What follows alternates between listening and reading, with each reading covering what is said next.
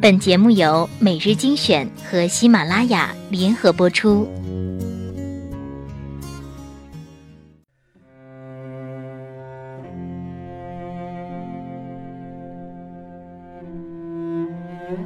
我不去想是否能够成功，既然选择了远方，便只顾风雨兼程。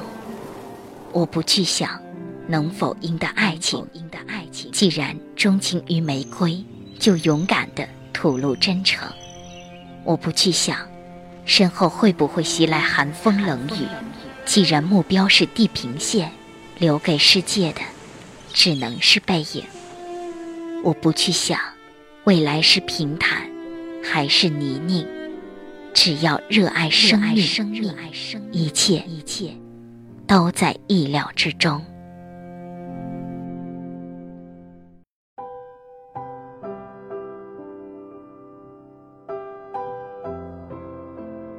欢迎收听每日精选，我是主播小乖。今天分享一篇文章：跟优秀的人相处是怎样一种体验？和优秀的人相处，给我最大的感受就是自己也会慢慢变得优秀。大三那年，我们班从生物系转来一个男生，穿的白衬衣、浅牛仔裤，一笑两个酒窝。后来分到我们隔壁寝室，他去之前，隔壁寝室就是个生化炸弹研究室，各种泛黄的内裤和滴着黑水的袜子。每个人去他们寝室的第一句话都毫无新意，真臭。他去了之后，晚上花了三个小时把寝室收拾得焕然一新，地板可以反光，桌椅整整齐齐。他们寝室的人从外面嗨完进门后，连忙说不好意思，走错门了。出门后看看门牌，又揉揉眼睛。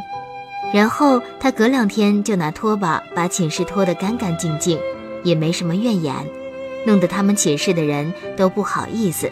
但是他并非是基佬式的洁癖，他只是需要一个干净的环境而已。他每天早上七点钟左右起床，然后去操场跑步，跑个三五圈后回寝室换衣服，再吃早饭，一整天都精精神神的。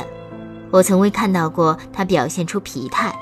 他跟每个人说话都很和气，脸上带着微笑。有人找他帮忙，他都会热心的帮别人解决问题。刚来我们班半个月，选班长的时候就以尽全票的人气获得职位。野炊的时候，他买物资、订车、借相机、拿烧烤架，整个流程井井有条。邻班表示羡慕不已。他们上次搞活动带吃的没带够，差点要吃人了。他甚至还弄了几块毛毯给女孩子铺着玩扑克。当时就有三个姑娘表示以后要为他生孩子。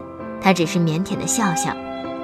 篮球赛的时候，他身先士卒，又打比赛又当教练布置战术，拿了全校第二。第一是体育系，毕竟我们体能跟不上。打完那一天，他请所有队员吃了顿饭，说感谢大家的拼搏，成功失败皆骄傲，大家都很感动。他很慷慨，只要同学在超市碰到他，他都会请人喝点饮料，吃点东西。弄得我们都挺不好意思的，一看到他都会按住他的手说：“班长，班长，我请你喝可乐，给次机会。”他不喜欢玩游戏，喜欢去图书馆看书，一待就是一上午，谈吐很风趣，和他交流如沐春风。我们班主任有事没事就爱叫他去办公室聊天儿。读到现在，你是不是觉得他是穷家小户杀出来的？并不是，他爸爸有自己的公司。他妈妈是武汉某医院的主任，家里资产保守估计八位数，他完全可以像富二代一样开豪车泡美女，但是他没有，他用虔诚的态度对待生活，对人生的每一刻都如最后一刻一样珍惜。更让人诧异的是，他们那个寝室的六个人一毕业，在大家还在摸爬滚打的时候，就全部成了白领，在各自的公司混得如鱼得水。优秀的人就像一团光芒，和他们待久了，也就再也不想走回黑暗了。